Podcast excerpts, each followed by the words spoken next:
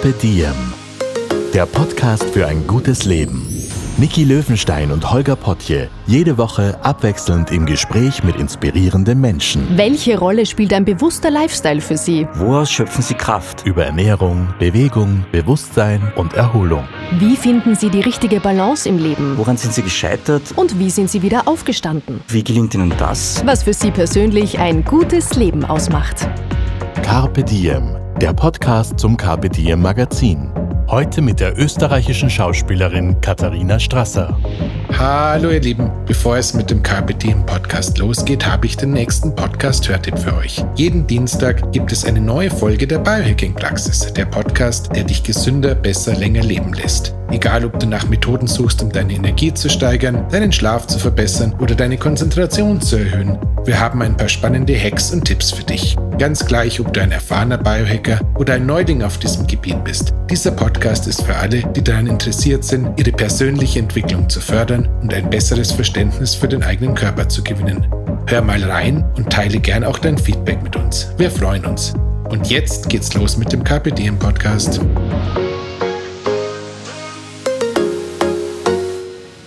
Hallo, herzlich willkommen bei einer neuen Folge von Diem. Bei uns dreht sich ja immer alles darum, was ein Leben gut macht. Und heute dürfen wir zu Gast sein im ganz sicher guten und hoffentlich guten Leben von Schauspielerin und Sängerin Katharina Strasser. Danke, dass ich bei dir zu Hause sein darf. Ich hoffe, dass ich dein Leben gut mache. ganz sicher. Ich bin mir nicht sicher, ob ich deins auch gut mache. Wobei ich habe dir eine Suppe mitgebracht. Ja, das du gilt. hast mir einen herrlichen Fond mitgebracht, ohne zu wissen, dass das meine Lieblingsspeise ist. Also es kann eigentlich, man könnte jetzt sagen, von nun an ging es bergab äh, heute. Vielleicht war das schon der Höhepunkt, aber er war auf jeden Fall sehr, sehr gut. auch das freut mich ganz besonders. Ist das auch so eine, eine Liebessprache, die du sprichst? Jemand kocht etwas Warmes für mich? Ja, schon. Also überhaupt etwas für jemanden kochen finde ich immer noch was ganz Intimes auch und was ganz ähm, Heimeliges und finde ich total schön. Ich finde so dieses Lass uns gemeinsam was bestellen ist natürlich viel unsexier. Auf der anderen Seite fragt sich, stellt sich immer die Frage, wenn der eine kocht, was macht der andere dann derweil, wenn man gleichzeitig in der Wohnung ist. Ähm, ist auch immer so ein Thema, wo ich dann nicht genau weiß, hilft man dann mit oder wirklich nicht und wartet und sitzt auf der Couch und oder am besten man kommt hin und es ist schon alles fertig. Oh ja. So stelle ich es mir eigentlich vor. Ja, irgendwie das mit dem Butler müssen wir uns noch besser einrichten im Leben. Die Zugehfrau hieß das doch früher. genau. Die wischt dann auch noch ein bisschen durch. Oder der Zugehmann womöglich. Wobei ein Zugehmann hat ein bisschen was Sexuelles, möchte ich fast meinen. Aber du, wer war's? Ich meine, ganz ehrlich, schauen wir mal, was, was Schauen wir, ob thematisch wir dorthin noch einmal abbiegen heute. Aber weißt du was, das würde mein Leben echt gut machen. Also wenn man jemanden ja. hätte, der also wenn das Kochen übernommen werden würde, ich denke mir das so oft. Weißt du, diese Models, die da mit ihren äh, ganzen Köchen reisen, na eh klar, da habe ich auch 40 Kilo. Naja, gut, nein. Aber will ich auch nicht. Aber wenn du, also wenn man dieses Kochen nicht mehr hätte, ich finde es so im Moment so mittellustig, weil es für die Kinder auch oft frustrierend ist, weil die eh nichts essen außer Nudeln mit Parmesan. Äh, und ich hätte gern, gern oft was anderes. Und wenn das einfach jemand macht, also das wäre toll. Wah. Ich glaube, diesen Deal würde ich wirklich eingehen. Nie mehr kochen. Würde ich sofort machen. Gibt es ein Rezept, das du jetzt schnell einmal raushauen kannst? Das ähm, super ist. Also man koche die Nudeln, bestreue sie mit Butter und Parmesan. so, aber es ist ein Kinderrezept. Man nehme zwei Eier, äh, 250 Gramm Mehl, äh, einen halben Liter Milch, verquirlt das Ganze. und meine essen sogar leere Palatschinken. Also es ist total absurd. Ich darf nicht einmal irgendwas rein. Es ist erbärmlich. Und das wird mit die Hände gegessen. Also bei uns geht's zu. Ah. Liebe Katja, jetzt sind wir schon mittendrin. Ja. Das freut mich sehr. Für alle, die dich jetzt vielleicht noch nicht so gut kennen, magst du dich einfach noch einmal selber vorstellen, was muss man über dich wissen? Was muss man über mich wissen? Das ist gut. Ich bin die Katharina Strasser. Ich bin unter 40. Äh, ich bin ähm, eine junge, möchte ich sagen, quirlige, aufgeweckte Frau. Ich bin Schauspielerin, ich bin Sängerin. Ich bin Mutter zweier Kinder, lebe mit den beiden in Wien, habe eine Tochter und einen Sohn. Der Sohn ist der ältere. Ähm, und ich bin viel unterwegs, viel auf Achse, neugierig und liebe das Leben. Ach, das ist schön. Da bist du bei uns perfekt. Was macht denn dein Leben gut? Du, viele Kleinigkeiten auch schon. Also zum Beispiel habe ich es gemerkt, jetzt vor ein paar Tagen war dann wieder mal die Sonne da und, äh, oder ich will mir gar nicht zeitlich jetzt festlegen, immer wenn die Sonne scheint, merke ich, dass es mir einfach wahnsinnig gut geht. Ich stehe anders auf, gerade nach einem langen, düsteren, dunklen Winter. Ähm, man geht ein bisschen so rum wie, überhaupt Frühling ist eine Wahnsinnsjahreszeit. Äh, man fühlt sich ein bisschen wie verliebt, man hat so diese Schmetterlinge ein bisschen im Bauch und ähm, geht herum und ist aufgeregt und ein bisschen flirrig manchmal.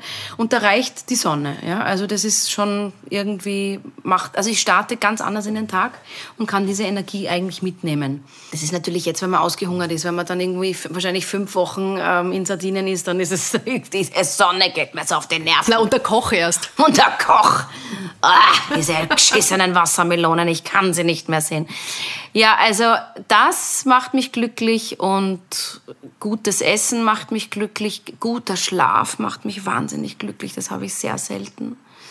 Und ich bin prinzipieller Mensch, mich macht es sehr zufrieden, wenn ich, wenn es gut rennt, wenn ich das Gefühl habe, ich habe alles im Griff, es funktioniert alles, es ist immer schwer, wenn dann wieder wer krank ist und alles aus der Bahn geworfen wird, man wieder alles umschmeißen muss. Wenn man, es, sind, es sind ehrlich gesagt mit Kindern eh wenige Wochen im Jahr, wo nichts dazwischen kommt.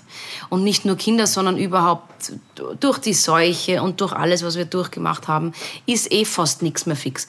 Aber wenn man so ein paar Tage, Wochen hat, wo dann alles mal wieder glatt läuft, das macht mich sehr glücklich und zufrieden. Und da bin ich am Abend dann auch, da bin ich einfach ausgeglichen. Und da geht es mir dann gut. Also das ist mir wichtig, dass es, dass es gut rennt.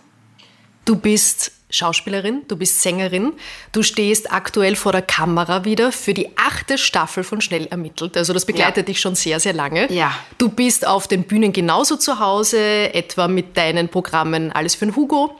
Da lässt du musikalisch die Kabarettistin Sissi Kraner hochleben. Mhm. Oder auch Keine Angst, da interpretierst du Austropop-Lieder und zwar aus fünf Dekaden. Mhm. Also da geht es ordentlich zur Sache mit deiner großen Leidenschaft der ja. Singerei.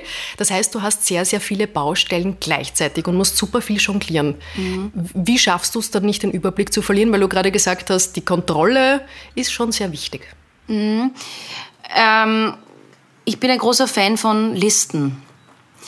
Ähm, ich schreibe, das klingt jetzt so banal, aber ich schreibe wirklich Listen. Ich, ich schreibe mir mittlerweile alles auf. Äh, ich merke, dass, dass, die, dass, dass die Erinnerung oder das Gedächtnis wird immer schlechter und vor allem, je mehr man zu tun hat und ich muss jetzt immerhin das Leben von drei Menschen organisieren, das ist wirklich viel. Es ist zwar noch ein Kindergartenkind, aber da ist auch immer was und äh, Schulkind und ich. Und das merke ich, da komme ich schon an meine Grenzen. Und ähm, ich schreibe mir alles auf. Und zwar entweder habe ich das am Handy, die Liste, und dann schreibe ich mir, äh, wenn ich dann meine Bürozeiten mache, schreibe ich mir auch Listen, was ich heute zu tun habe. Und das wird dann abgehakt. Und das ist so einfach und dadurch vergisst man kaum was mehr. Also wenn ich was vergessen habe, habe ich es mir nicht aufgeschrieben. Weil ansonsten gibt es eigentlich dafür keinen Grund mehr.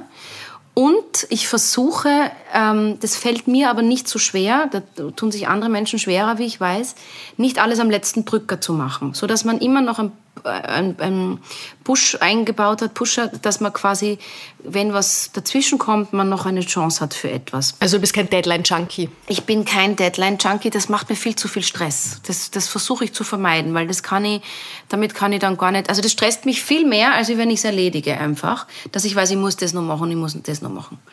Also ich, ich tue nichts aufschieben. Ich bin ein Freund von alles sofort erledigen.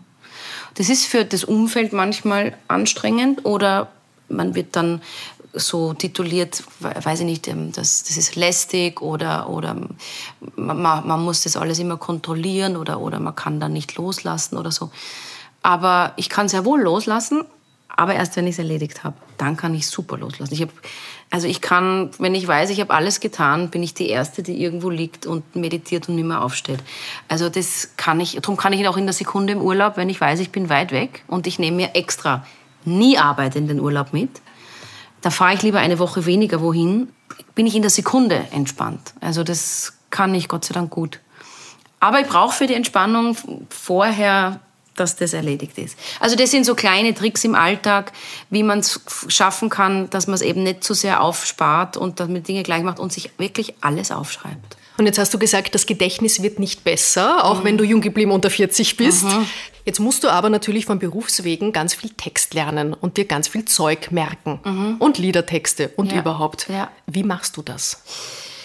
Äh, das ist das Langzeitgedächtnis, das funktioniert viel besser wie das Kurzzeitgedächtnis. Also Dinge, die ich wirklich lerne und die lerne, wie, wie mache ich das? Wie in der Schule, wenn man setzt sich hin und lernt. Schreibst du dir das auch auf? Sagst du, Na, heute ich, Mittwoch äh, so. zwei Seiten Text? Ja, ja, muss, natürlich. muss rein. Ja, ja. Ins Hirn. Genau, also wenn ich weiß, ich habe einen Drehtag und äh, ähm, eben jetzt gerade, und da gibt's manche Tage, die sind weniger Text, manche sind ganz viel, weil wir zum Beispiel im Kommissariat haben wir mittlerweile, wir drehen sechs bis sieben Minuten pro Tag, was wahnsinnig, also Sendezeit, wahnsinnig viel ist. Das sind dann sechs, sieben Szenen und in jeder habe ich einen Schwall an Informationstext. Das sind so diese, er war um 15 Uhr dort und dann hat er das Auto gesehen mit dem Kennzeichen XYZ und um 13.33 Uhr war, also diese Sachen, die keinen Sinn ergeben, die man einfach auswendig lernen muss. Da setze ich mich hin und lerne die. Das schreibe ich mir ein, natürlich, früh genug. Also ich schaue schon früh genug. Ich weiß ja, wann meine Drehtage sind schreibe mir die Szenen heraus, äh, schreibe mir das ein, wann ich das lerne und auch nicht am Tag davor, sondern schon zwei, drei Tage davor, dass ich wiederholen kann. Aber diese Dinge sind zum Beispiel, ich schwöre dir, ich kann schon am nächsten Tag diesen Text nicht mehr. Der ist sofort wieder weg. Das ist wirklich nur Kurzzeit. Und die Sachen, die man für länger lernt, bleiben deswegen drin, weil man sie ja dann ständig spielt. Zum Beispiel die Sissi habe ich 56 Mal gespielt schon bei Keine Angst sind wir auch schon bei 56 Shows. Und dadurch kommt es dann. Und auch Sense Memory, weil man sich dann erinnert, welche Bewegungen man zu dem Wort macht, wie das, ich, wenn ich ein Lied höre, dann weiß ich genau, rieche ich schon, ist da der Nebel auf der Bühne oder nicht und ich weiß, welches Licht ist und also das merkt man sich dann alles durchs ewige Wiederholen. Aber die kurzen Sachen, lerne ich kurzfristig und die sind so, ich kann dir, ich habe gestern gedreht, ich kann dir heute keinen einzigen Satz mehr sagen. Ich schwör's dir, keinen einzigen. Gab schon mal das Schreckens-Blackout auf der Bühne? Du sagst, wo bin ich, wer bin ich? Äh, ja, ich hatte das ganz lange nicht. Äh, ich kenne es von Kollegen, vor allem wenn man mit Älteren äh, am Theater gespielt hat. Ähm, und ich hatte das ganz lang nicht. Und das ist auch eine Überforderungssache auf der einen Seite. Ich hatte das vor einem halben Jahr, glaube ich, bei der Zissi, ein Stück, das ich schon über 50 Mal zu dem Zeitpunkt gespielt habe, wo ich die Texte im Schlaf kann. Da geht's und auch vorher wiederholt habe, da geht's gar nicht darum, dass ich jetzt wirklich was vergessen habe, sondern ich kann es im Moment fällt mir nicht ein. Und das ist Überforderung. Ich habe auch das Gefühl, wenn zu viel los ist, zu viel im Kopf ist, muss auch irgendwas wieder rausfallen, damit was Neues reinpasst oder auch etwas drinnen bleibt. Und das ist schrecklich und Panik. Also da hat man auch Panik auf der Bühne. Und das hat sich, also ich habe es bei Überforderung und ich habe, ich bin ganz gefährdet, wenn ich meine Tage habe. Ja, jetzt können wir über Monthly Cycling reden. Auch ich radle jedes Monat. und wenn so der erste Tag ist und das richtig heftig ist und man auch Schmerzmittel nehmen muss, weil ich sonst vor lauter Krämpfen gar nicht darauf käme, ist die Konzentration einfach nicht so. Und da bin ich immer gefährdet. Und leider habe ich immer das Glück, dass ich am ersten Tag immer auf irgendeiner Bühne stehe. Es war jetzt die ganzen letzten Jahre so. Also nicht einmal, dass ich daheim war und man kann sich hinsetzen. Und es ist gar nicht so, dass ich so viel spiele. Ich habe im Monat zehn Vorstellungen, aber es ist halt immer genau da. Nicht einmal auf die Couch mit Wärmeflasche, immer. Und da fürchte ich mich dann ein bisschen. Und das ging dann so weit, dass ich bei diesem einen Lied so Panik hatte, dass ich es aus meinem Programm rausgenommen habe und seitdem nicht mehr singen kann. Wow, weil es dich richtig getriggert ja. hat. Und es triggert mich noch immer. Ich schaffe es noch immer nicht. Und ich glaube, ich werde es auch nicht mehr schaffen.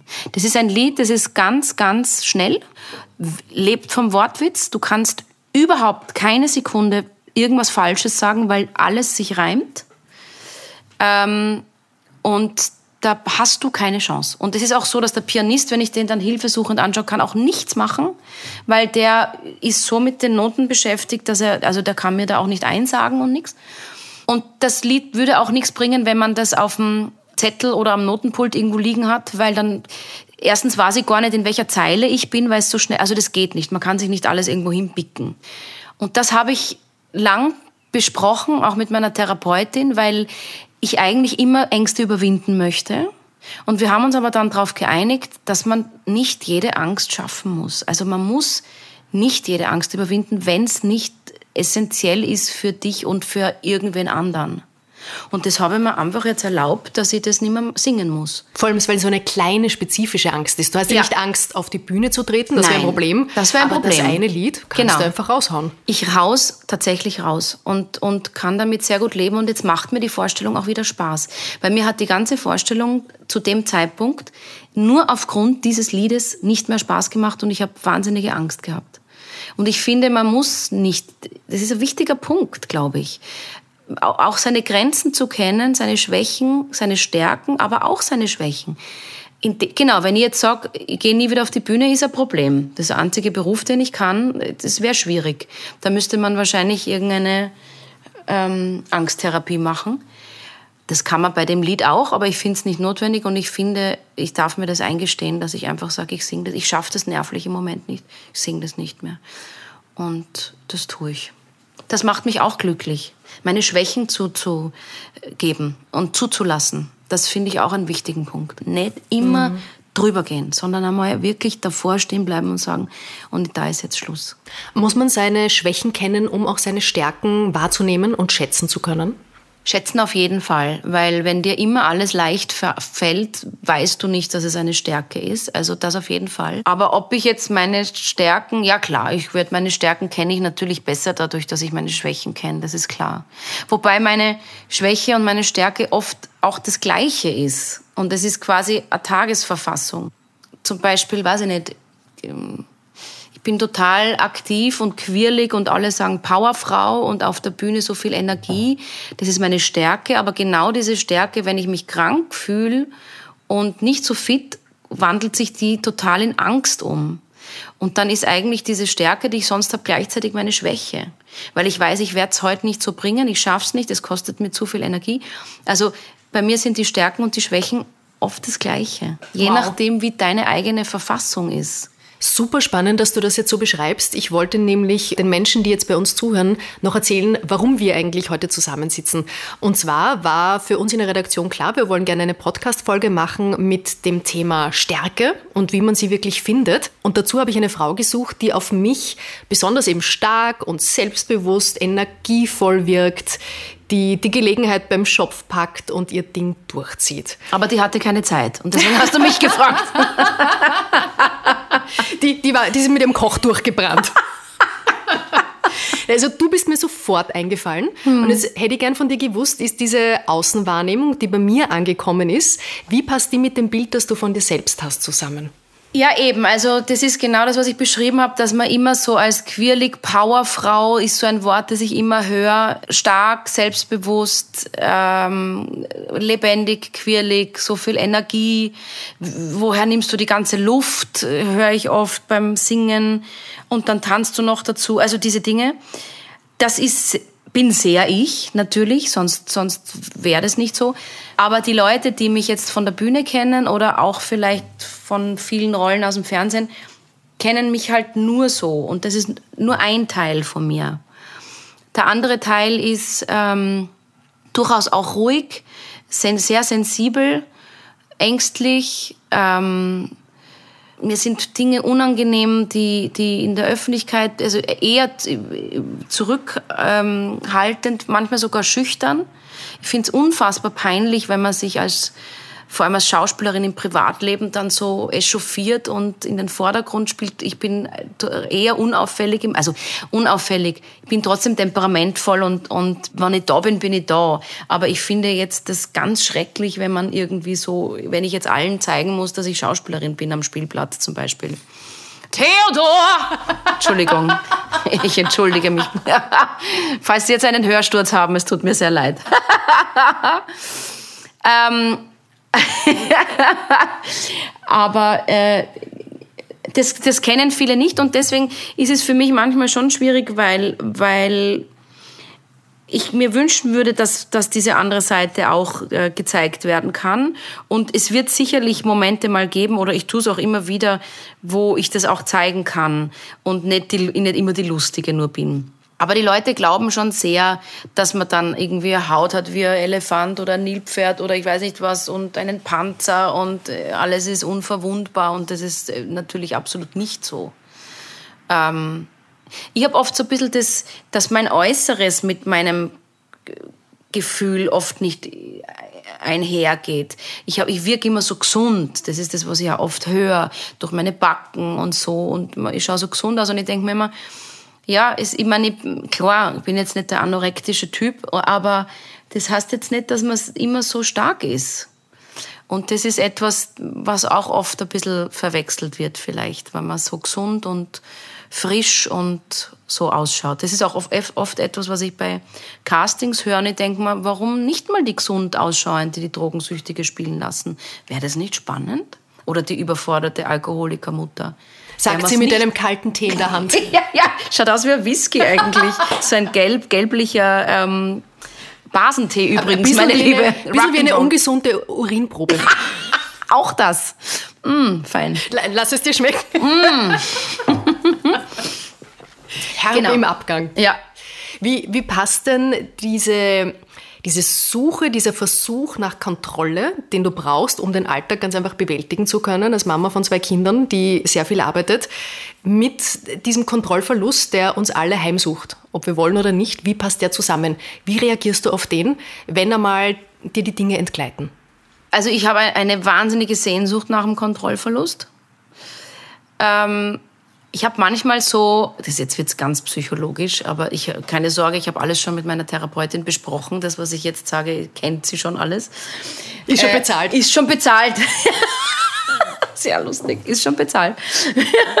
Hat die SVS schon bewilligt. Ähm, ich habe so, so in, in, Phasen, wo so ganz, ganz viel ist und, und wenn dann auch noch die Kinder auf dich einreden und meine reden beide so viel, äh, habe ich manchmal so Fantasien von Ohnmacht. Das ist wirklich arg. Aber wo ich mir denke, also nicht, dass ich es wollen würde, aber man denkt, und jetzt einfach kurz umfallen und zehn Minuten weg sein oder sich wegbeamen können oder so. Das habe ich manchmal. Ähm, jetzt habe ich aber die Frage vergessen. Kontrollverlust passt jetzt irgendwie ganz, ganz gut dazu. Ja. Also irgendwie, äh, Frage, Frage ist weg, ja. Also wie, wie gehst du damit um? Genau. Wenn du halt mal die Fäden nicht mehr wirklich alle in der Hand hast. Genau, danke. Ja, also eben, die, ich habe eine totale Sehnsucht danach. Ich bin total froh, dass mir die Frage jetzt wieder eingefallen ist, ja. mir selber. ich habe totale Sehnsucht danach. Und auf der anderen Seite, wenn es dann so ist, du, ich habe wirklich sehr gelernt. Ich war früher, wenn ich was wirklich wollen habe, war ich ziemlich verbissen. War für mich sehr schwer zu, also ein Nein gab es für mich nicht. Und ich bin immer noch der Meinung, immer noch, aber man muss Abstriche machen, dass eigentlich alles geht. So dieses, das geht nicht, das haben wir nicht, das haben wir noch nie und das gibt es bei uns nicht. Das, also da tue ich mir ganz schwer. Weil ich bin immer der Meinung, dass man sich alles irgendwie schon so richten kann, dass es geht. Und wenn es mal nicht so ist, das habe ich wirklich durch Corona gelernt, das war mir eine, eine wirkliche Lehre. Und auch meine Kinder, vor allem meine Tochter, die kompromisslos ihr Ding durchzieht äh, und mit der immer alles anders kommt als geplant. Dadurch habe ich wirklich gelernt, auch gar nicht zu viele Pläne zu machen. Also so dieses, ich habe immer so eine Woche im Kopf, die schaue ich mir am Sonntag an und dann nur noch Tag für Tag. Und ich zum Beispiel, ich weiß heute noch gar nicht genau, was morgen alles ist, weil das mache ich morgen Abend, äh, heute Abend. Dass prinzipiell die Woche passt, weiß ich, aber also versuchen weniger und wenn dann etwas mal anders kommt, dann ist es so. Und dann versuche ich sofort, ich bin jemand, ich habe sofort Plan B im Kopf. Manchmal ist es zu viel. Das ist auch etwas, was in meinen Beziehungen oft gestresst hat, andere Menschen, weil ich immer alle Eventualitäten durchdenke, weil mir das eine Sicherheit gibt. Dafür habe ich aber sofort einen Plan B.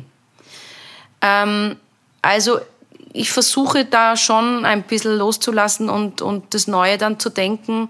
Und mein Gott, na, schau jetzt, ich bin ja gezwungen dazu. Jetzt haben wir gedreht. Ähm, das Wetter war diesen Frühling bis jetzt nicht sehr schön. Es wurde ununterbrochen alles umgestellt. Und ich hatte aber ge geplant und Babysitter und ich habe hier den Nachtdreh und dann muss wer in der Früh kommen, die Kinder, und dann muss ich nach Graz an dem Tag spielen und dann in der Nacht zu. Und dann war alles ganz anders, weil der Dreh eh verschoben wurde. Äh, und so bin ich eh gezwungen, dass man ein bisschen flexibler wird. Aber das ist sicher durchaus ein Thema, wo ich mir eigentlich schwer tue. Aber man lernt es mit der Zeit besser. Also für mich sind viele Dinge nicht mehr so fix, wie das früher gewesen wäre. Hast du das Gefühl, das ist auch eine sehr weibliche Charaktereigenschaft, dieses Ich organisiere das Leben schon so? Weil ich höre das, um ehrlich zu sein, meistens von den Müttern. Egal wie engagiert die Väter sind, die Mütter sind dann die, die das Drehbuch schreiben für den Familienalltag. Ja, ich weiß immer nicht. Ich denke mal, es ist immer ein Geben und Nehmen. Ich meine, ich hätte nichts dagegen, wenn mir jemand was abnehmen würde in einer Beziehung. Aber es war halt nie so. Und dann macht man es halt selber ich bin weder kontrollsüchtig noch kann man es mir nicht recht machen. Ich bin total froh, wenn jemand was tun. Also wenn man sagen könnte, das machst du und das mache ich, aber es hat halt einfach nie geklappt. Und deswegen macht man es dann selber. Ich weiß nicht, ob das so so weiblich ist, diese Eigenschaft. Was vielleicht weiblich ist, ist, dass die Frauen wollen, dass es funktioniert und dass die Frauen einen Plan haben und dass sie Lösungen haben. Ich habe oft erlebt mit Männern, dass die halt, ja, weiß auch nicht und wie machen wir und hm, keine Ahnung. Äh, also so ist meine Erfahrung. Wenn ich, wenn es da ein kompetentes Gegenüber gebe, der das genauso macht wie ich, ja, um Gottes Willen, bitte gerne, übernimm, übernimm, übernimm. Ja, also weiblich daran ist, glaube ich, nur, dass man will, dass die Dinge funktionieren und dass die Kinder, dass man weiß, wo die Kinder sind, wenn man nicht da ist. Männer fahren halt einfach weg. Pff. Also ich muss das jetzt so, so sagen, aber das ist halt meine Erfahrung. Und zwar wurscht, ob ich drehe oder er gedreht hat oder so, oder sechs Wochen in Griechenland ist. Na, er dreht einen Kinofilm. Mhm. Wo sind die, wenn ich sechs Wochen weg wäre, würde ich jeden Tag einzeln planen. Er fährt halt sechs Wochen weg. Ja, gut, ist so.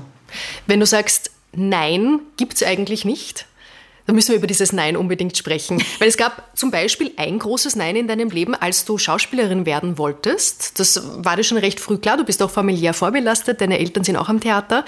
Und dann hast du die Aufnahmeprüfung gemacht und bist aber nicht genommen worden. Mhm. Wie war denn dieses große Nein für dich? Ja, schrecklich. Darum sage ich, es gibt es eigentlich nicht. Und es hat es auch nicht gegeben, weil ich war ja dann eh, bin ja eh weitergekommen dann.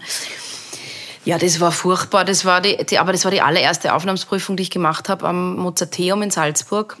Und ich bin dorthin und ich meine, ich habe mir jetzt nicht wahnsinnig viel erwartet, aber gleich in der ersten Runde rauszufallen, doch nicht. Und Hast du eine Begründung bekommen? Ähm, nein, aber man hat mir damals schon gesagt, ich soll es am Konservatorium probieren. So quasi, das, da, suchen sie, da, da brauchen sie sowas wie Sie. Ähm, und tatsächlich habe ich, bin ich im Konservatorium dann genommen worden. Also ist witzig. Ich habe, also das klingt für mich wie nach, dass, dass ich ähm, nicht in diese Schule gepasst habe. Quasi schon talentiert, aber nicht in die Schule gepasst. Und das war schon, vor allem meine Eltern, also mein Vater hat mich dann abgeholt dort und der war natürlich auch am Boden zerstört. Er hat sich jetzt nicht so anmerken lassen, aber wir haben kein Wort geredet im Auto. Es war strömender Regen, typisch Salzburg. Wir sind in diesem prasselnden Auto nach Hause gefahren und es war so der Walk of Shame für mich irgendwie, der Drive of Shame. Und ich habe mir gedacht, oh Gott, aber für mich war ganz klar, naja, jetzt geht's weiter. Also ich lasse mich da jetzt wegen einer Aufnahmeprüfung nicht unterkriegen und bei der zweiten hat's dann schon geklappt. Mein Gottes Willen, hätte ich das damals schon gewusst. Ich, ich bin dorthin, da gab's Leute, die haben schon zehnmal vorgesprochen, wo. Äh, also das heißt alles nix. Aber natürlich in dem Moment. Aber es gab, wie man sieht, auch kein Nein für mich, weil ich bin gleich, habe es gleich wieder weiter probiert. Wie geht's dir denn mit Nein sagen? Gut ich habe einen Song auch darüber gemacht, der Nah heißt, also Nein, mit den Boxrucker Sisters gemeinsam. Und ähm, da geht es genau darum, Grenzen aufzuzeigen, Nein sagen zu können. Und mir geht's damit ja sehr, sehr gut. Ähm, wobei ich jetzt weniger gemeint habe, dieses, äh, es gibt kein Nein, dass man andere Grenzen nicht akzeptiert, sondern so Sachen wie, keine Ahnung, ich bin mal in eine Wohnung gezogen und mein Vater hat gesagt, um Gottes Willen, da ist ein Loch in der Mauer. Und er hat gemeint, dass quasi die Wand weg ist und ich habe gesagt, da ziehe ich eine Wand ein. Das ist jetzt kein Grund, dass ich nicht einziehe. Oder also, dass man sich so Dinge richten kann. Ein Nein natürlich, äh, wenn jemand wirklich fix sagt Nein zu etwas, das möchte ich nicht, ist natürlich immer ein Nein. Ganz klar. Und bei mir auch. Aber ich versuche immer Wege zu finden, so dieses typische Na, was nicht, na, haben wir nicht, dieses Nein meine ich, das ist für mich schwer. Ich kann super gut Nein sagen, ähm, bin aber dann als Frau sehr schnell äh, die ungemütliche, die handige, äh, sie ist nicht so, sie ist nicht so lustig, sie ist recht ding und das hört man dann recht schnell als Die- Frau. Diva, kompliziert. Ja, genau. Zicke. Mhm. Wenn man weiß, was man will, ähm, hört man das recht schnell. Und wenn man das, wenn man nicht Nein sagt, ist man aber das Pupperl und Mauserl und Haserl und die Kleine und so. Also es ist schwierig. Aber ich bleib da trotzdem meinem, mir treu, weil ich weiß, wo mein Nein ist und mir ist es dann auch wirklich vollkommen wurscht, was da jemand anderer dann denkt. Wenn er mich nicht, meine Grenzen nicht akzeptiert, dann geht das für mich sowieso nicht. Und wie schaffst du das? Weil so vielen Menschen fällt dieses Nein sagen schwer. Die gehen dann über ihre Grenzen hinaus, lassen andere Menschen über die Grenzen gehen und, und haben da so eine innere Scheu, für sich einzustehen. Ja, es hat sehr viel damit zu tun, dass man nicht von allen geliebt werden will und geliebt werden muss. Das kann ich jetzt natürlich leicht sagen, wo ich glücklich, eine, glücklicherweise eine große Fangemeinde habe und meine Bestätigung auf der Bühne bekomme. Das hat wahrscheinlich eine Bilderverkäuferin weniger. Und wenn die Nein sagt, ist das vielleicht für sie schwieriger, weil die die Bestätigung gar nicht so kriegt. Das ist mir schon klar. Aber trotzdem glaube ich, dass es sehr viel auch mit Eitelkeit zu tun hat und mit ähm, geliebt werden zu wollen. Und wenn man das ein bisschen abbauen kann, ähm, dass man nicht everybody's darling sein muss, dann ist schon alles schon mal viel leichter. Und ich glaube, es gibt aber auch wirklich Menschen, die sich nicht so gut spüren und ihre Grenzen einfach nicht so gut spüren. Das kann man vielleicht mit Ergotherapie lösen. Aber das ist, merke ich in meinem Umfeld auch, dass sie manche Leute, wie man so schön sagt, der spürt sie nicht. Das gibt's schon wirklich ganz oft auch. Die wissen dann in dem Moment womöglich nicht, dass sie über die Grenze gehen, über ihre eigene. Sondern dann nachher, wenn sie mit dem Burnout in der Klinik liegen, dann wissen sie es. Hast du auch so körperliche Warnsignale, die dir der Körper schickt, wenn du mal in die Richtung gehst, es wird alles zu viel und du spürst dich jetzt nicht mehr so gut? Wo fängt es an zu zwicken bei dir? Ähm, Schlaflosigkeit, Herzrasen und diese krasse Vergesslichkeit und dieses ähm, ferngesteuerte wie ein Zombie ähm, herumgehen und eigentlich mh, gar nicht wissen, was man macht und das Gefühl hat, irgendjemand zieht oben die Fäden und man ist überhaupt nicht mehr bei sich selber. Ähm, das geht bei mir relativ schnell, weil ich, wenn ich wenig Schlaf habe, dann kommt es schon nach ein paar Nächten. Und dann muss ich, denke ich, oh, oh, oh, oh, jetzt muss ich aber wieder äh, mal ordentlich zurück äh, und schauen, dass ich wieder zum Schlaf komme. Und das versuche ich dann. Ja. Das geht natürlich nicht immer. Aber dann versuche ich mit, was esse ich und trinke ich am Tag. Äh, Dann wird wieder komplett der Alkohol zum Beispiel eingestellt. Das geht dann gar nicht in so Phasen, kann ich überhaupt nichts trinken. Nicht einmal irgendwas, also dann geht alles nimmer. Und irgendwann regeneriert sich das dann wieder so langsam.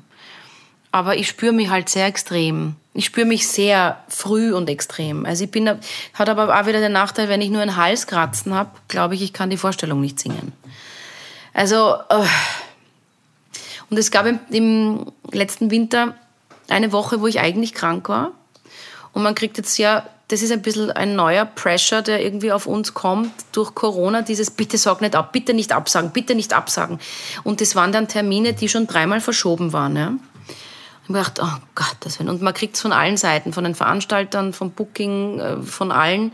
Bitte nicht absagen, bitte nicht absagen. Nun, jetzt steht aber niemand oben auf der Bühne und nur ich muss dann immer entscheiden, hm, hm, macht dann meine Tests, geht es aus, geht es nicht aus.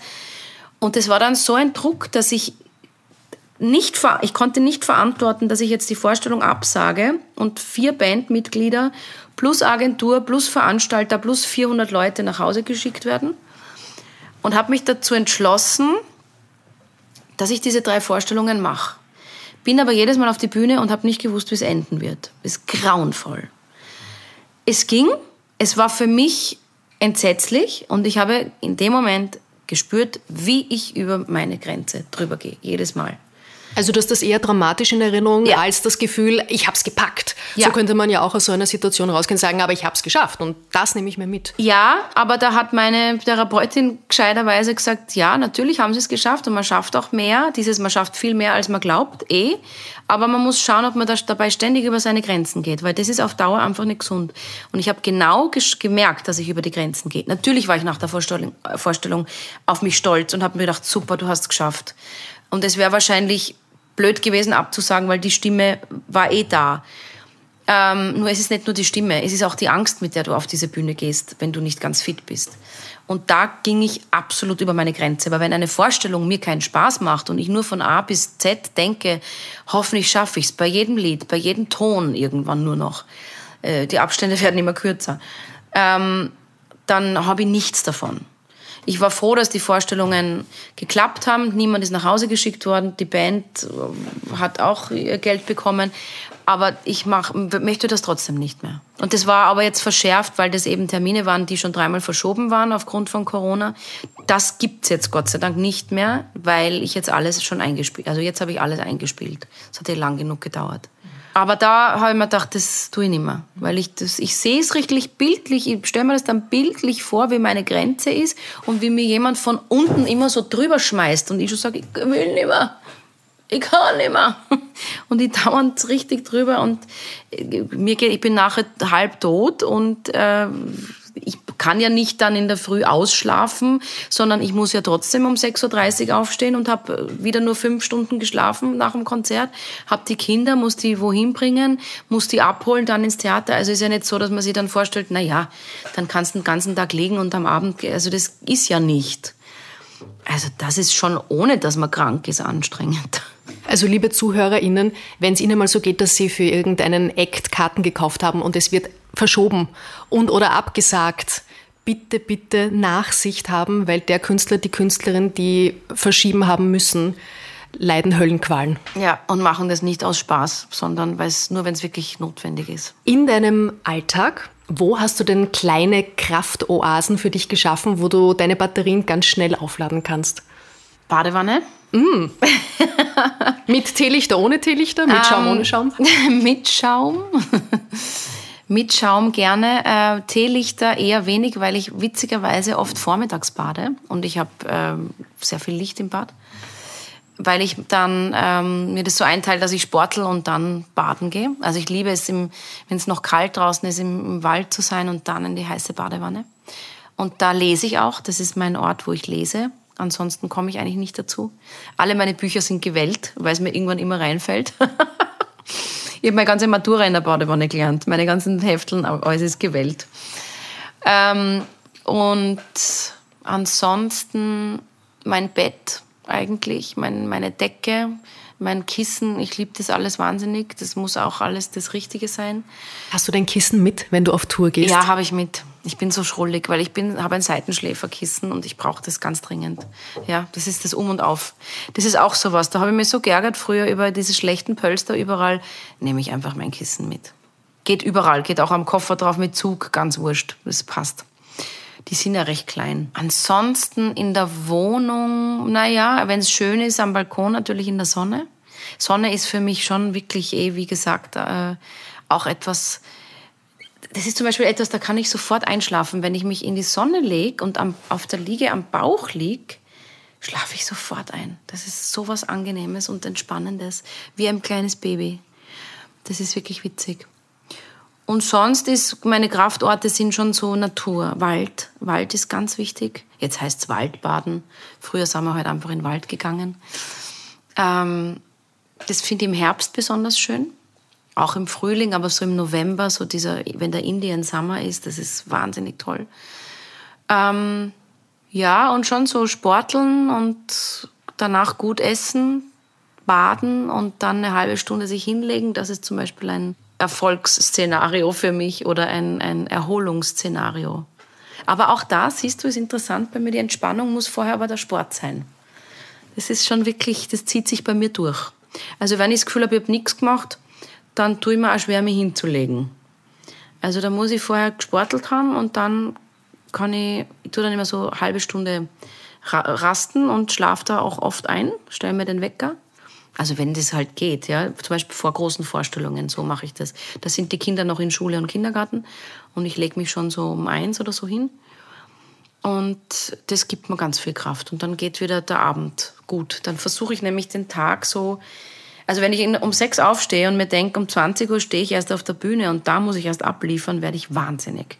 Und so versuche ich, die Tage in zwei Teile zu teilen. Und dann ist das nicht so schlimm als ein ganzer. Weil ich muss aber doch eine lange Zeitspanne, wenn ich um sechs aufstehe und bin erst um 22.30 Uhr mit der Vorstellung fertig. Das ist schon Wie ein lange brauchst du Tag. denn zum Runterkommen danach? Bist voll wahrscheinlich Energie, Ja. Adrenalin, egal wie lange man das macht, gehört Ja. dazu. Ja. Wie fährst du dann wieder runter? Ja, also was, viele sagen ja dann, dass man nachher dann was trinkt, um runterzukommen. Das habe ich auch jahrelang gemacht und geglaubt. Äh, mittlerweile mache ich das anders. Und zwar dadurch, dass ich auch meistens, wenn wir wo spielen, mit dem Auto selber hinfahre, trinke ich nichts mehr und trinke nachher gar nichts. Und dann fällt es mir viel leichter. Also dieses, man, zum Runterkommen braucht man Papier, ist, glaube ich, nicht richtig, zumindest nicht für mich man kommt dann in einen anderen Zustand, ja, und, und klar, Alkohol entspannt, aber es ist nicht notwendig. Also ich fahre dann nach Hause und dann, ja, ich bin todmüde.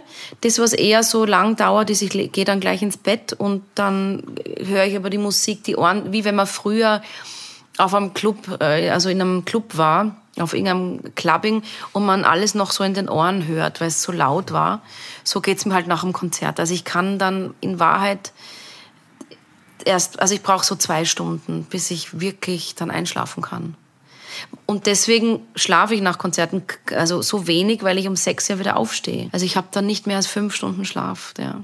Ich finde, wenn wir darüber sprechen, was einem Kraft gibt, dann muss auch ein Teil davon sein, was einem Kraft nimmt.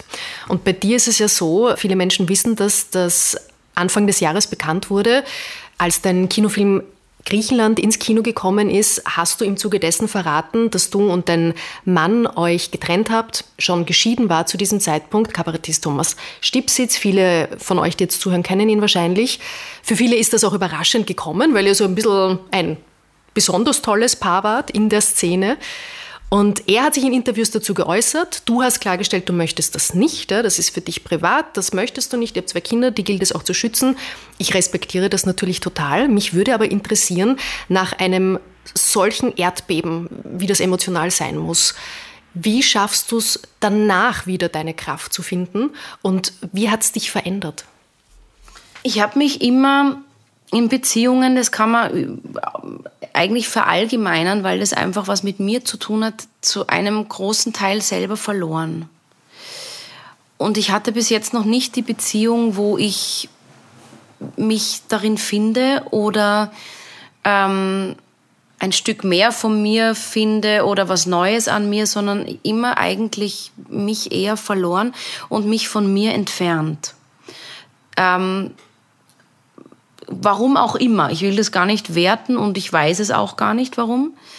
Äh, und dadurch war, wenn Beziehungen aus waren, dass auch irgendwie so traurig das Ganze ist, weil natürlich steht, kann man sagen, man hat was nicht geschafft, äh, es ist was gescheitert, wobei ich versuche das schon zu sehen, jetzt in dem Fall, es waren zehn gute Jahre und die waren ja auch gut, es sind zwei wunderbare Kinder, die ich sonst nicht hätte.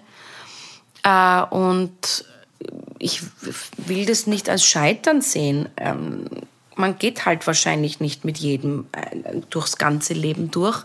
Es gibt halt Abschnitte. Ich bin an und für sich ein Freund von Lebensabschnitten, weil ich da das Gefühl habe, da hat man immer Raum, sich zu entwickeln und dann kommt halt wieder was anderes.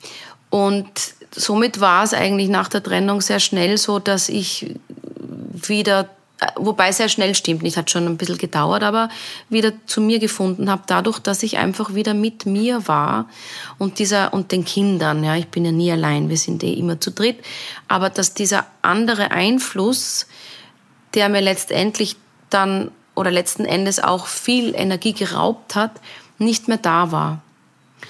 Und jetzt bin ich wieder so, ich mag mich jetzt wieder viel lieber wie als vor drei Jahren. Und wie gesagt, ich will da überhaupt niemandem eine Schuld geben, weil es war mit allen Männern so, weil höchstwahrscheinlich liegt es an mir und gilt es daran zu arbeiten, wie ich ich bleiben kann, auch in einer Beziehung. Ähm, das wäre so das nächste Thema wahrscheinlich, das spannend ist. Ähm, weil ich nicht davon überzeugt bin, dass Mr. Dreamy daherkommt, bei dem alles perfekt ist, sondern es ist immer Arbeit, ganz klar. Aber ich mag mich jetzt wieder viel lieber und bin wieder viel mehr auch die Kathi, die ich noch so von früher kenne. Die rumblödelt und die wieder viel mehr Leichtigkeit hat und lustiger ist und sie besser gespielt, was wir gerade gesagt haben. Ich habe mich auch manchmal schon immer gespielt. Ich habe nicht mehr gewusst, wo bin ich, wo fange ich an, wo höre ich auf, was denke ich darüber wirklich. Man ist so mit so vielen anderen Dingen beschäftigt, dass man sich so verliert dabei. Und ja, so habe ich es geschafft, indem ich einfach wieder ich war durch Zeit, durch Heilung ähm, kommt man wieder zu sich selber und ich bin eigentlich gerade sehr glücklich da, wo ich bin. Ihr habt ja auch zusammengearbeitet, ihr seid nach wie vor Eltern, das werdet ihr euer ganzes Leben lang sein. Was ich so als äh, außenstehende Beobachterin sehr schön an dieser Situation eigentlich gefunden habe, und du kannst jetzt sagen, ob, ob das eine Illusion von mir war oder, oder tatsächlich, ist, dass es euch gelingt, euch als Eltern weiterhin zusammenzuraufen und zu sagen, ja, aber diese Einheit steht über allem. Ja, ich meine, wir hatten eine super gute Trennung und dadurch, dass nichts Schlimmes passiert ist und niemand irgendwie, als keine dritten Partner gab oder irgendwie keine, also keine Dramen, meine ich damit, haben wir beide einfach gesagt, es ist so und ähm, dadurch gibt es kein böses Blut und keinen Grund, nicht nett zueinander zu sein, weil wir uns mögen. Und es gibt doch keinen Grund, keinen Kinofilm miteinander zu drehen. Und es gibt doch keinen Grund, warum man sich dann nicht mehr küssen sollte. Und es gibt auch keinen Grund, warum man nicht im, im, in den Ferien wieder gemeinsam auf Urlaub fährt. Und das ist schön und das freut mich. Das gehe ich davon aus, wird sich dann irgendwann mal ändern, wenn's, wenn es einen anderen Partner gibt oder eine andere Partnerin, weil für die ist es dann sicherlich schwierig. Äh, davon bin ich weit entfernt. Und äh, ja, und deswegen ist das die oberste Priorität, das für die Kinder gut. Im Englischen heißt es so schön Co-Parenting. Das finde ich irgendwie ein super Wort. Und ähm, das funktioniert ganz gut. Ich meine, ich mache das meiste, aber das war vorher auch schon so. Die Listenschreiberin, da ist sie wieder. ja. Ja, aber es ist, es ist, also ich bin selber Entscheidungskind und ich merke schon, da, da müssen die erwachsenen Beteiligten schon ihr Ego rausnehmen.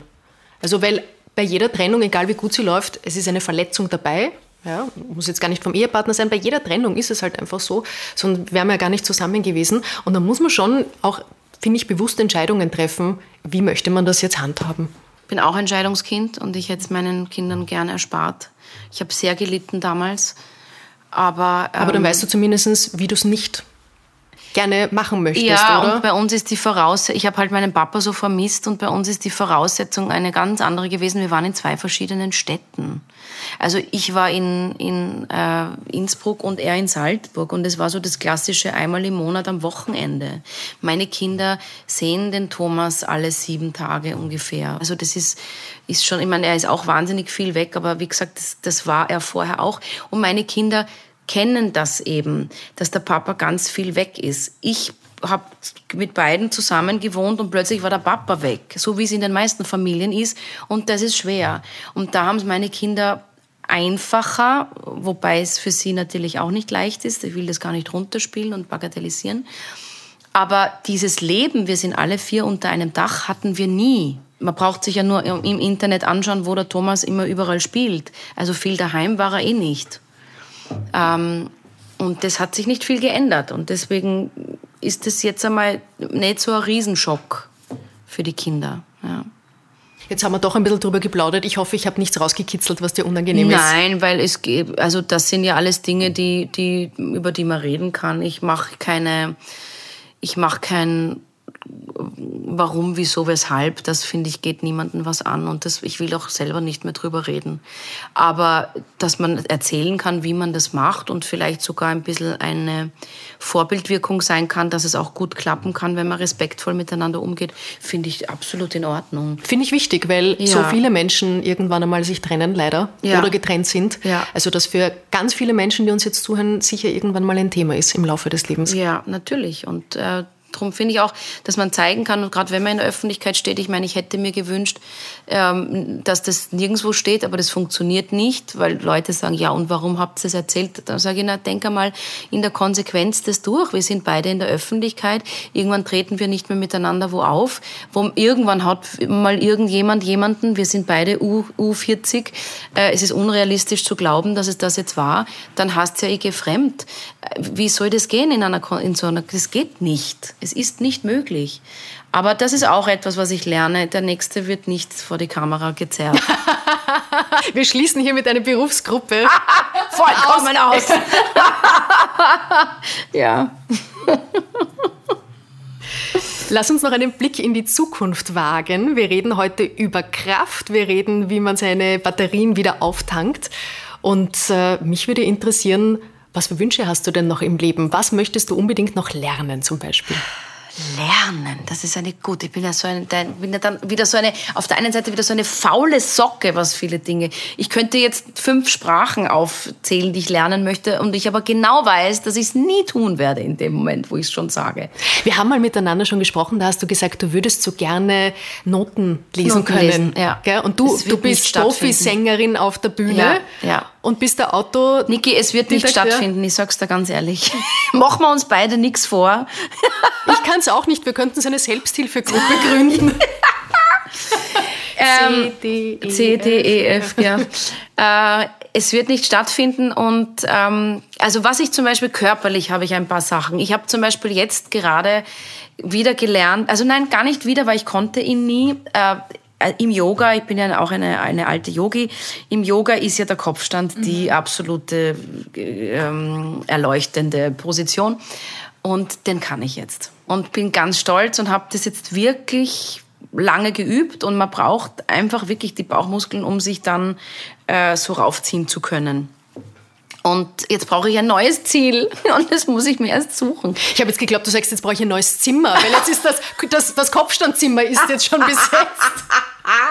Nein, ich brauche ein neues Ziel. Und körperlich zum Beispiel gibt's ganz viele Dinge, die mich noch reizen würden. Also ich würde ja, wenn ich ein Popstar wäre, würde ich ja so Shows machen, wie die Pink macht. Und da wäre die Trapeznummer jetzt das nächste, was ich lernen müsste. Naja, im Rabenhof, vielleicht kann man mit denen mal sprechen, mit der Technik. Das Trapez ist zwar größer wie der Zuschauerraum, aber Kinder, wir müssen groß denken. Think big. Sonst kommen wir nicht Also ich sehe eine kleine Helene Fischer durchblitzen. Ja, ich wollte, habe jetzt extra pink gesagt. Entschuldigung. Extra pink. Du, abgesehen davon, dass die, die Schlagerlieder leider nicht zum Anhören sind, das, was sie als Show macht, ist ferner liefen. Habe ich tiefsten Respekt davor. Ist großartig. Ich war sogar selber schon einmal in der Stadthalle und habe es mir angeschaut. Und ganz ehrlich, ich habe jetzt auch überlegt, ob ich mir noch Karten check, weil aufgrund der Show, weil mich das einfach interessiert. Die Texte und die Schlagersachen sind nicht mein Geschmack. Aber sie singt auch ganz viel andere Sachen, weil ich ja glaube, dass sie das selber nicht so gern mag. Das unterstelle ich ihr jetzt eigentlich. Sie singt ja auch ganz viel Musical. Ja, ja, sie ist ja Musical-Darstellerin. Aber so dieses heile Welt, dieses Ding, das wäre jetzt nicht so meins. Ich würde das Ganze ein bisschen rockiger, mehr wie Pink anlegen. Äh, und, äh, aber von der Performance her ist das top, kann man nichts sagen. Pff, muss einmal wer noch machen. Was ist dein peinlichster Musikgeschmack? Wahrscheinlich Gigi D'Agostino. Ich habe das immer noch so, das war so meine Ausgehzeit, wo ich angefangen habe, up, up, bring, bada, bam, bam, bring, bada, bring, bring, bring, bada, bada, bada, bring und so weiter.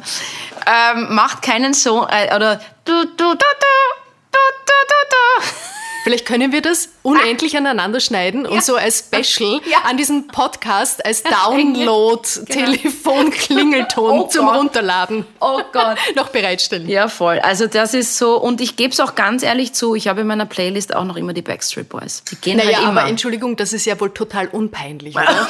Also, Eben meine ich doch auch. worüber reden wir? Ja. Was kannst du denn, was man von dir gar nicht weiß?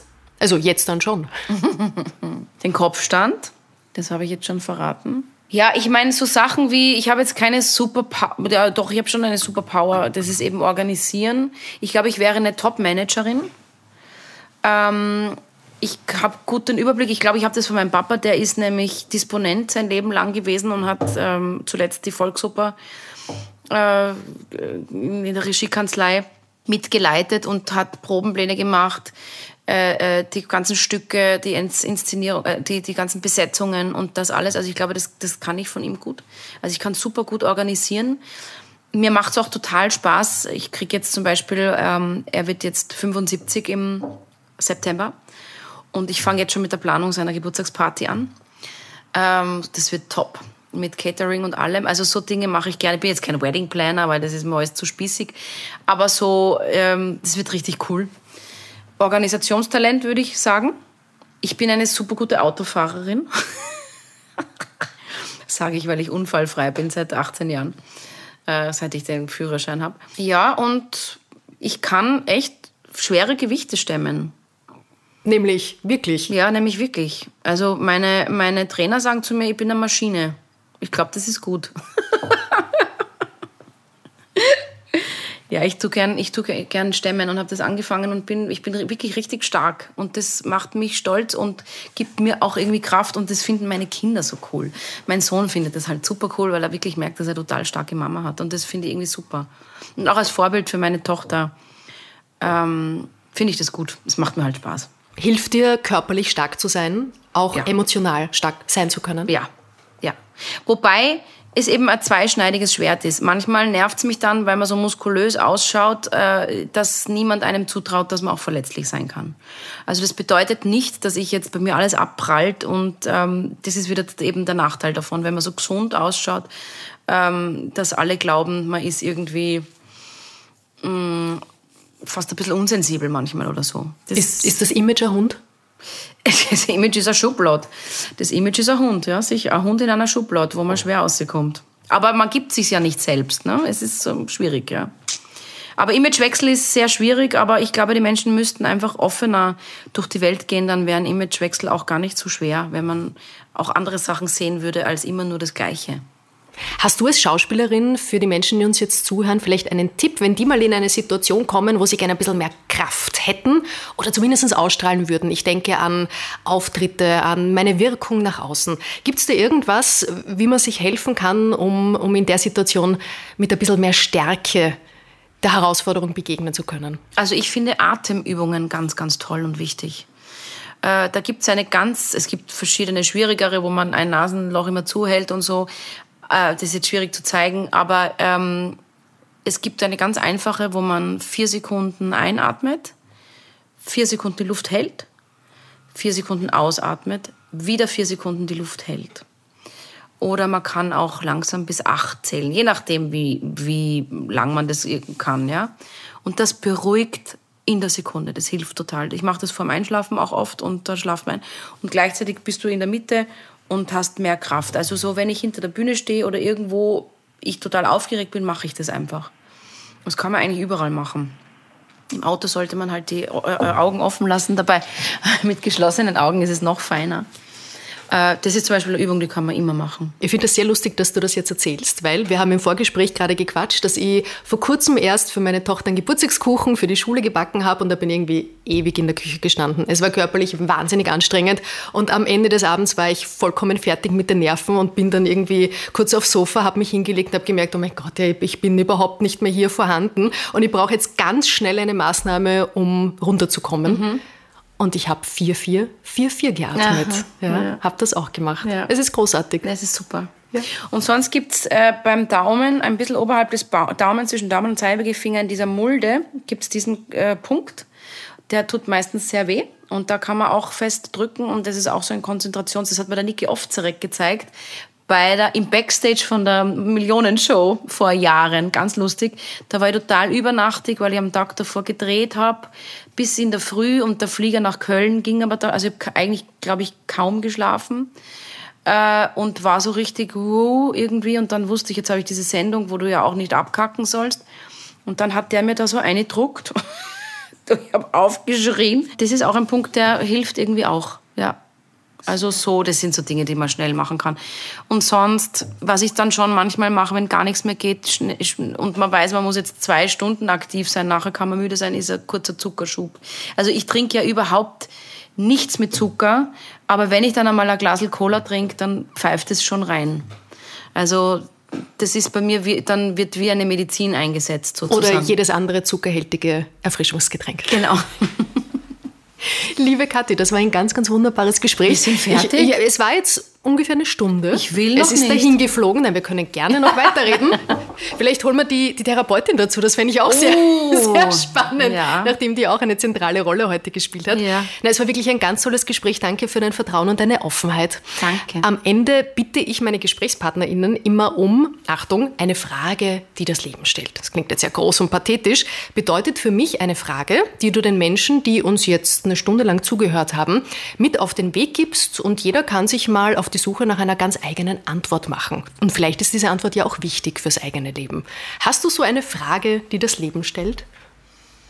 Wie stark ist es, seine Schwächen zu zeigen? Ist man, ist das wirklich stark, die Schwächen zu zeigen, oder ist man nur stark, wenn man stark ist? Kann man auch in der Stärke schwach sein und im Schwachsein stark sein? Ist das manchmal sogar das Gleiche, nur von einem anderen Blickwinkel betrachtet? Wie schaut das aus? Wunder, wunderschön. Vielen Dank. Ich hoffe, alle, die uns jetzt zugehört haben, gehen gestärkt aus diesem Gespräch raus. Danke fürs Zuhören, hoffentlich bis zum nächsten Mal und habt einen schönen Tag und genießt das Leben. Dankeschön. Vielen, vielen Dank.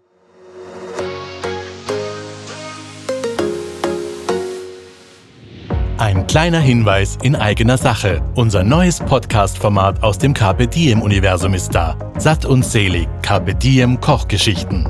Kommt an Bord und schwingt mit uns den Kochlöffel. Carpe Diem-Host Holger und Moderatorenkollegin Mesi Tötschinger begeben sich abwechselnd mit einer tollen Köchin oder einem tollen Koch auf die Suche nach einem absoluten Wohlfühlgericht. Satt und selig, die Diem Kochgeschichten gibt's zum Hören und Mitkochen auf Spotify, Apple Podcasts und allen gängigen Podcast-Portalen. Mahlzeit.